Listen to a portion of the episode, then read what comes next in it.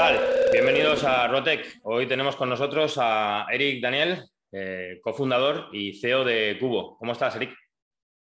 Hola, Rodrigo. Pues muy bien, muchas gracias por invitarme. Estoy estupendo y muy contento de estar hoy aquí contigo. Muchas gracias.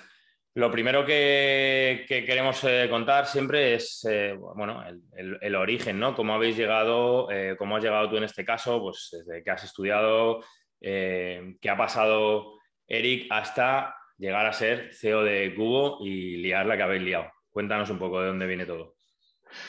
Bueno, yo, soy Eric, soy, soy, originario de Barcelona, vivo aquí en, Barcelona y estudié, estudié, Ingeniería de Telecomunicaciones en, la Universidad Pompeu Fabra, que es una, una, universidad de aquí de Barcelona. Y la verdad que justo al acabar la carrera entré, en Telefónica, en Telefónica y más D, que es el área de servicios digitales, el área de innovación de, la compañía Telco. Y estuve aproximadamente un añito en, esta compañía. Me pagaron un, máster eh, mientras estaba en, en, la compañía y bueno, al finalizar este periodo de un año, pues vi que, la vertiente más técnica, ¿no? que era lo que hacía en ese momento en Telefónica, pues no, me acababa de encajar mucho y dije, oye, pues tengo que probar algo con, más marcha, con más ritmo y, lo que pensaba que me gustaba más, ¿no? que era la gestión de proyectos. Así que tiré varias ofertas, apliqué varias ofertas en, consultoría y mira, al final pues pude entrar en, en KPMG y aquí es donde me estuve desarrollando durante aproximadamente cuatro años y medio, cinco.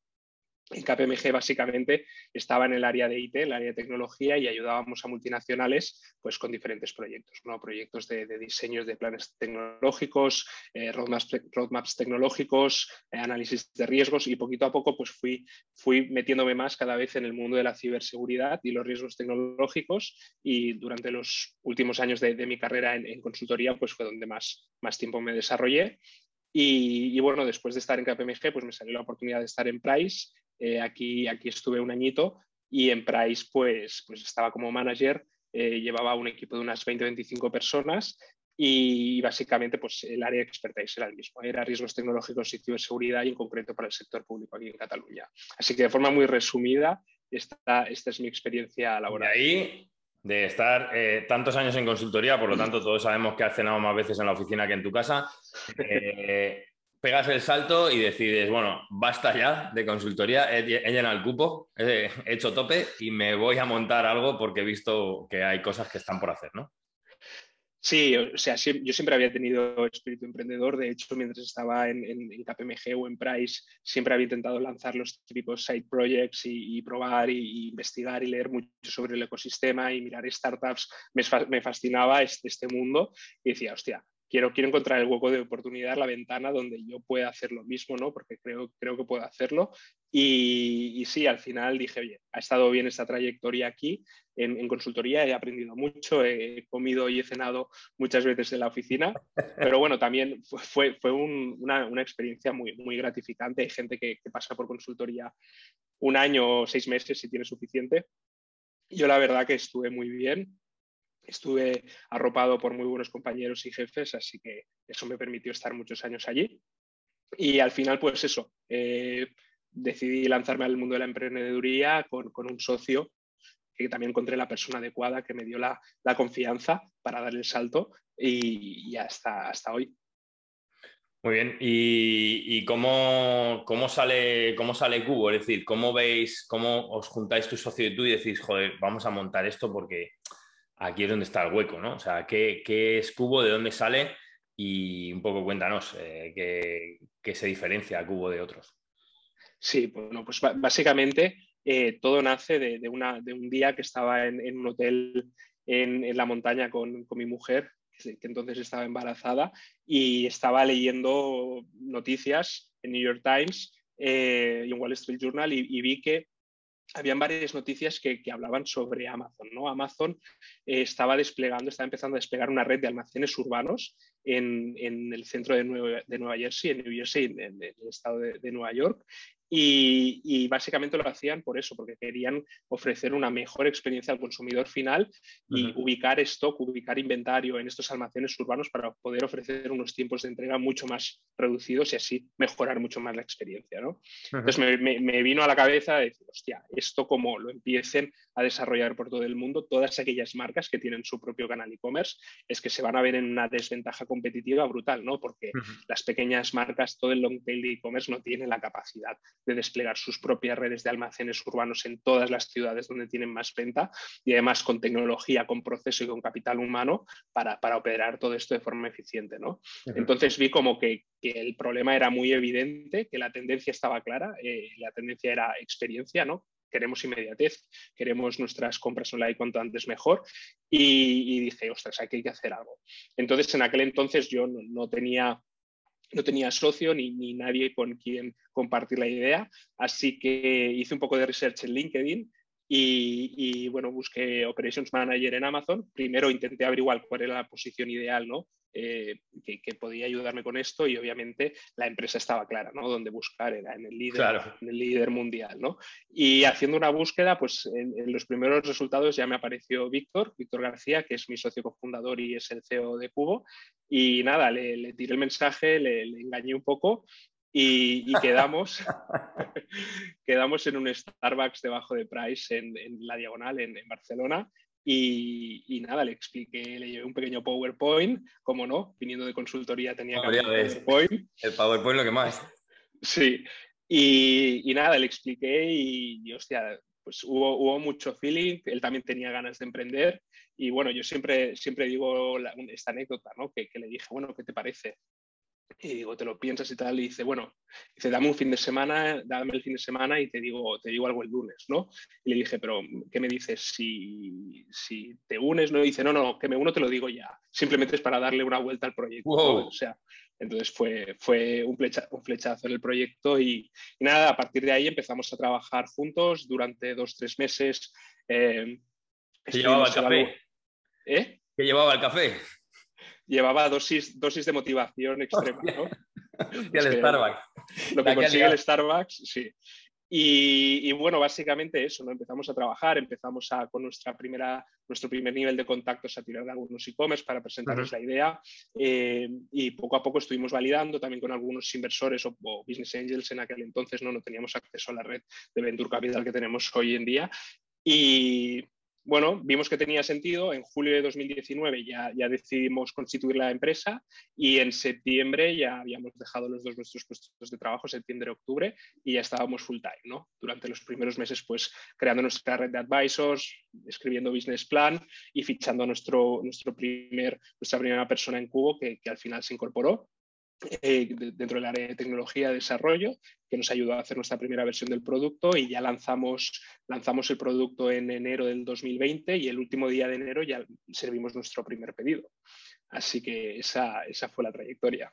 Madre mía, buena, buena historia, ¿eh? A la, primera, además. Eh, pim, pam, te lo cuento y para adentro. Sí, sí. A veces, bueno, de hecho, pues el, hecho de que pues, amigos, conocidos y, y ex colegas pues te vienen ¿no? y te dicen, oye, ¿cómo lo has hecho? Y estoy intentando buscar cofundador y tal. Y, es una de las cosas que más cuesta. Y nosotros, la verdad, que tuvimos mucha suerte, ¿no? Porque rápido hubo un buen match y lo que nosotros llamamos el Tinder profesional, ¿no? Que es LinkedIn. Y, a partir de aquí, pues ya a remar. Qué bueno. Hasta, hoy. Qué bueno, Eric. Y bueno, cuéntanos, eh, para los que bueno, están intuyendo que, que Cubo, pues esto es, es una startup que se basa en en ofrecer servicios de, logística, de fulfillment, pero, pero sois algo más, algo diferente a lo que hay eh, del resto, ¿no? Y cuéntanos un poco qué es esa diferencia, qué da Cubo, dónde llega Cubo que no llegan los demás. Sí, bueno, como bien dices, Rodrigo, Cubo es una startup de logística para e-commerce y básicamente ofrecemos dos cosas, ¿no? Tecnología y servicio. La parte de tecnología, pues le damos a nuestros clientes una plataforma desde donde pueden controlar y monitorizar y tienen digitalizados los, mejores procesos logísticos, ¿no? el estándar ideal para controlar su negocio. Aquí pueden controlar desde sus, productos, sus niveles de inventario, todos sus pedidos. Incluso ofrecemos opciones de personalización, eh, white label, de, un portal de tracking, un portal de devoluciones automatizado, notificaciones email que también enviamos de forma automatizada y también con la imagen de nuestro cliente simplemente son todas, todas las suite de herramientas de productos digitales que necesita una marca e-commerce para gestionar las operaciones de su negocio. Y, luego, por otro lado, ofrecemos el servicio. ¿no? También le damos acceso a nuestros clientes a una red de fulfillment centers, de, almacenes que están muy bien ubicados, son almacenes que están muy cercanos a la ciudad, lo que nos permite pues, ofrecer unos excelentes tiempos de entrega. Y luego también tenemos integrados toda una, red de couriers o de empresas de transporte que nos permiten entregar los pedidos en tres modalidades. ¿no? En el mismo día, pedidos que por ejemplo, si tú hoy compras eh, un skateboard, ¿no? que veo que tienes uno ahí detrás, si compras un skate hoy a las 11 de la mañana, lo tienes antes de las 9 de la noche en tu casa, o sea, compras el mismo día y lo tienes el mismo día. También hacemos entregas en, cualquier punto de la península en menos de 24 horas y también desde estos almacenes que tenemos en Barcelona y Madrid estamos entregando a todo el mundo, ¿no? Estamos entregando a Estados Unidos, Latam, Europa, desde estos mismos eh, centros de fulfillment nuestros clientes tienen una vinculación con nosotros, tienen un contrato, nosotros le ofrecemos todos los servicios, toda la tecnología y también toda la parte de customer service. ¿no? Tenemos agentes dedicados que conocen todo el proceso, que ese mismo proceso está soportado por la misma tecnología en el end-to-end y que por lo tanto la experiencia y, el nivel de resolución que tienen en todo el proceso es brutal. ¿no? Así que con, con Cubo tienes todas tus operaciones e-commerce, toda tu logística cubierta. O sea, yo, yo, tengo, se me ha ocurrido una idea, tengo un producto, eh, tengo el producto, no tengo más, no tengo ni idea de cómo llevarlo y tal, vosotros me ofrecéis todo, desde principio a fin, todo el e-commerce, las devoluciones, todo está cubierto, la tecnología, el seguimiento, el envío, todo. Yo te doy el producto, tú me lo almacenas, me lo distribuyes, pedidos, etcétera. De eso se trata, ¿no? Que tú te puedas dedicar a, a generar nuevos productos, a hacer marketing, a vender, a, eso sí, la plataforma web no la ponemos nosotros, tú tendrás que tener tu Shopify, tu WooCommerce, tu Magento, eh, tu SAP, cualquiera de las, cualquier herramienta y nosotros nos integramos con esas herramientas, recibimos los pedidos en tiempo real y ya todo el flujo sucede de forma automática, así que tú solo te tienes que preocupar de vender. Ese es el objetivo, ¿no? Qué bueno, qué bueno. Y bueno, estamos, estamos hablando de, logística, de fulfillment para, para todo lo que es el servicio y tecnología de e-commerce. ¿Cómo ves eh, desde vuestro punto de vista, que estáis todo el día ahí encima eh, en todas las novedades, la, innovación, cómo ves el estado del e-commerce eh, ya no solo en España, sino a nivel mundial? Sí, bueno, básicamente la situación que, por desgracia hemos, hemos, estado viviendo, el COVID ha acelerado mucho el crecimiento del e-commerce, ¿no? Pero ha, habido incluso una aceleración mayor al crecimiento del e-commerce y es el mindset del consumidor. Es decir, el consumidor más que nunca es su canal de referencia, su canal preferido ahora es en online, ¿no? Básicamente porque durante mucho tiempo han estado las tiendas cerradas y aquellos que eran más reticentes a poder experimentar o a poder probar estos canales han decidido, oye, vamos a darle una oportunidad, vamos a probar esto. Han visto que la experiencia es buena, sobre todo esa experiencia ha sido liderada por Amazon, ¿no? que, ofrece un servicio, una tecnología brutal y, han probado y han dicho, oye, pues esto tiene sentido y, puedo incorporarlo. Entonces el consumidor eh, ha evolucionado su mindset, ahora quiere los pedidos cuanto antes mejor. Eh, si los puedo tener hoy o en menos de 10 minutos, como ahora hay muchas compañías ¿no? que están apareciendo de... de eso, quería comentar, luego hablamos, sí, sí. Pues eh, pues ese sentimiento de urgencia hace que, la experiencia sea muy importante. De hecho, nosotros siempre tenemos una métrica en, la cabeza, ¿no? Y es que el 75% del NPS del consumidor está directamente asociado al proceso de entrega. Es decir, la satisfacción de un comprador online, el 75% está asociado al proceso de delivery. Tú puedes ser muy bueno en la precompra, haciendo, pues, teniendo una muy buena experiencia en tu página web, haciendo muy buenas campañas, pero como, hablando mal, la cagues en el proceso de entrega, estás perdiendo clientes, ¿no? Totalmente. Es que estábamos comentando, has comentado justo el tema este, ¿no? De, que cuanto más inmediato mejor. Eh, una, uno de los motivos por los que te preguntaba cómo ves el e-, e-commerce en, el mundo y, en España, ¿no? Eh, que es al final un espejo pequeñito, que podemos ir un poco más atrás de países como Asia, que yo creo que ahora mismo es el, el tope, ¿no? Em, está llegando ya fuerte el tema del Q-commerce, que le llaman, ¿no? El quick commerce, el, pedirte un bote de mayonesa porque son las 4 de la mañana y te apetece hincarte un bote de mayonesa, por ejemplo, y lo quieres en 10 minutos en tu casa y te lo traen de tiendas que son eh, solamente accesibles para riders o para, o para sus eh, propios distribuidores Mm, son tiendas opacas, no puedes ir a visitarlas ni nada, pero de repente, ¡pam!, aparece eh, el, repartidor con tu bote de mayonesa o lo que hayas pedido en 10 minutos en tu casa.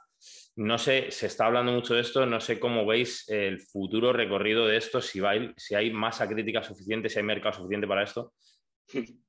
Sí, eh, bueno, yo lo he probado y la experiencia es brutal. ¿eh? O sea, el hecho de que en 10 minutos o incluso en menos puedas tener tu compra muy cerquita de tu casa, a nivel de consumidor la experiencia es muy buena, es espectacular, de las mejores que hay. Ahora bien, el coste que supone hacer todo esto es extremadamente elevado. ¿no? Piensa que, como bien comentas, para ofrecer esta, esta entrega tan rápida, pues el, modelo consiste en tener, estas empresas tienen almacenes urbanos, dark stores, ¿vale? que tienen dark stores con un surtido de producto generalmente entre 2.000 y 5.000 referencias, eh, y tú con tu app compras directamente en su, en su marketplace y eso te llega con un rider que está esperando en la puerta del, almacén para coger el pedido y entregártelo pues súper rápido. ¿no? De hecho, dicen que de media tardan en preparar los pedidos dos minutos y el resto de tiempo es el, tiempo que tarda en traértelo a tu casa, ¿no? Desde el, rider, lejano.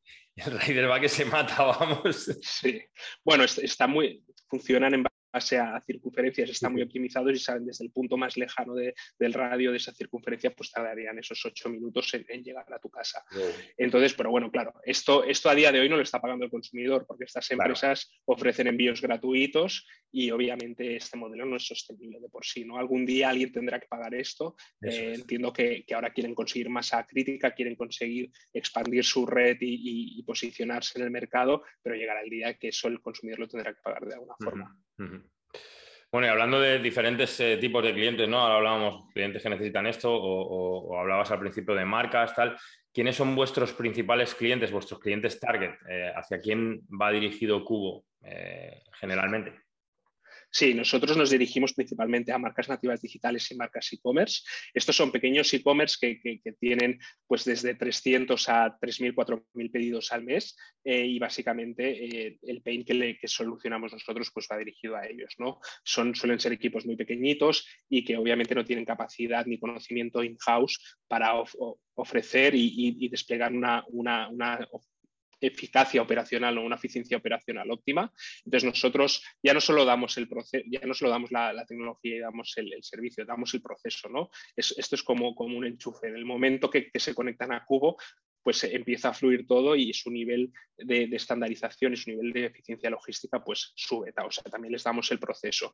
Entonces, lo que te comentaba, son marcas marcas, nos dirigimos al long tail, son marcas nativas digitales que tienen un, set de productos pues no excesivamente amplio, estaremos hablando máximo unas 200, 300 referencias como, como mucho. Y, bueno, pues son, son emprendedores que, que tienen su e-commerce, que bien lo pueden haber lanzado hace poquitos meses o ya llevar un tiempo y que escalan con nosotros. Precisamente es eso, ¿no? Lo que le ayudamos es escalar, es que, oye, tú céntrate en tu negocio y tus operaciones van a ir subiendo de nivel y de complejidad y, nosotros te las vamos a escalar. No vas a necesitar ni alquilarte tu propio almacén y tener capacidad infrautilizada al principio porque aún no tienes suficiente producto o luego te vas a quedar corto, vas a tener que coger otro almacén más grande y te va a volver a suceder lo mismo que te pasaba al principio o vas a tener gente parada mientras no te entran pedidos, porque al final el e-commerce es un, negocio muy estacional, ¿no? Entonces, eh, dimensionar toda esta capacidad humana y de espacio es complicado. Y luego, si además tienes que meter tecnología para eficienciar todo esto y demás, pues ya se vuelve una locura. Pues nosotros hacemos esta locura. Sois los que os encargáis de la locura. Bien. ¿Y qué sector crees que es el, o sea, dentro de todos los del target de clientes, qué sector o qué, tipo de industria dentro del retail crees que es lo que más eh, el, que más se beneficiará de esta tecnología de Cubo? Sí, nosotros somos agnósticos al producto, mientras de momento no, tocamos alimentación perecedera o que requiera cadena de frío, pero ya no tenemos en roadmap para incorporarlo. Pero lo que sí que estamos viendo es que los e-commerce que más fuerte están tirando son aquellos que están relacionados con la alimentación, ¿no? con, productos secos. ¿Por qué? Porque es un, es un bien de consumo, ¿no? Es decir, eh, tú un pantalón, una camiseta, pues te comprarás 5 o 10 al año como mucho y seguramente será en una única compra o en dos, máximo en tres, ¿no? Eh, no sé, a lo mejor tú, compras más eh, ropa, pero yo, compro poquita. Pero cuando estás, cuando estás suscrito o cuando consumes eh, café, té o cualquier otro tipo de alimentación, pues eso se consume y tienes que volver a consumir más, ¿no? Pues los e-commerce que más están traccionando, los que nosotros vemos, son aquellos que se dedican a esto, ¿no? A productos de consumo y, esos son los que, los que vemos que más crecen. Y hablando de crecimiento, eh, Eric, eh, ¿cómo, ha ido creciendo Cubo desde, desde que empezasteis y ¿cómo ves Cubo en cuanto a crecimiento a corto o medio plazo? Pues bueno, nosotros empezamos, como te he dicho, siendo dos personas, incorporamos a, nuestra, a la, tercera persona al equipo. A día de hoy he perdido la cuenta, pero somos más de 20 y, en las próximas semanas estaremos rozando ya los 30. Y eso es en cuanto, en cuanto a equipo humano, ¿no? en cuanto a personas. Em, en cuanto a negocio, pues la estrategia de este año es consolidarnos en el mercado nacional y ser la empresa, de hecho somos la empresa referente que está, que está traccionando y que se está posicionando como líder en esta, en esta categoría o en esta industria eh, dentro del sector digital. Y el, año que viene ya, ya nuestro objetivo es internacionalizar la compañía, ¿no? Y estamos, estamos viendo nuevos mercados, tres, cuatro, cinco mercados que queremos ir. Entonces, bueno, tocará, tocará viajar y abrir varios países en paralelo, ¿no? Eso es, esto es lo que nos ocupa ahora. Tiene una buena pinta eso, ¿eh? Bueno, bueno. bueno, es un buen reto, es un buen reto. Sí, sí, desde luego. Es que era mi siguiente pregunta. Era, os, centráis solamente en España, pero no, no, por lo que me dices, vais a explotar fuera ya. Sí, o sea, como, te he comentado, pese a que sí que estamos enviando a nivel internacional, pues nuestra estrategia es posicionar almacenes en, estas, en estos otros polos del e-commerce a nivel europeo, eh, que, tenemos que estar sí o sí, es, obligatorio, y, bueno, pues desarrollar los equipos de ventas y equipos de operaciones en esos países para ofrecer la mejor experiencia. Qué bueno. Bueno, Eric, pues eh, a, mí, a mí, desde luego, a mí personalmente me, encanta la idea. Eh, me parece un servicio que es eh, fundamental porque, como tú bien has dicho a lo largo de la entrevista, ¿no? hay gente que sabe mucho de, fabricar su producto, hace productos muy buenos y, sin embargo, no son tan buenos a la hora de cubrir todo el tema de la, logística y la experiencia hacia el cliente. A veces pues se resiente un poco y no es por la calidad del producto, sino por la parte de la logística. Yo soy más partidario de esto, ¿no? Deja, deja hacer esto a los que saben hacer esto y tú dedícate a hacer tu producto que lo haces muy bien y por eso vas a ser conocido, ¿no? Entonces esta idea es muy potente y yo sinceramente creo que, lo petaréis fuerte. Eh, antes de, despedirnos, eh, ¿recomienda a nuestros, a nuestros seguidores algún libro o, alguna, algo que, que hayas leído o visto así relacionado con el mundillo de negocios que te haya, que te haya inspirado, que te haya impactado? Qué bueno, pues mira, eh, ahora estaba, estaba leyendo un libro de Peter Thiel que, se llama de, 0 a 1. Es, bastante interesante y es, muy recomendable. Y, ves bueno, la, experiencia de, cómo, cómo, cómo, lanzan un negocio. Así que esta es mi, mi lectura recomendada. Muy bien, pues ya sabéis. Y por último, ¿Alguien a quien creas que estaría bien que entrevistáramos? Uf, pues a ver, a ver. Mira, eh, podríais entrevistar a Benoit Menardo, que es el CEO y cofundador de Payflow. Y, bueno, seguro que, puede traer una muy buena experiencia aquí a tu podcast. Tomamos nota, tomamos nota. Muy bien, Eric. Pues nada, eh, de verdad un placer tenerte aquí. Muchísimas gracias por contarnos eh, todo lo que hacéis y de verdad mucha suerte y a seguir creciendo. A vosotros, ya os iremos informando. Y vosotros suscribiros. Hasta luego.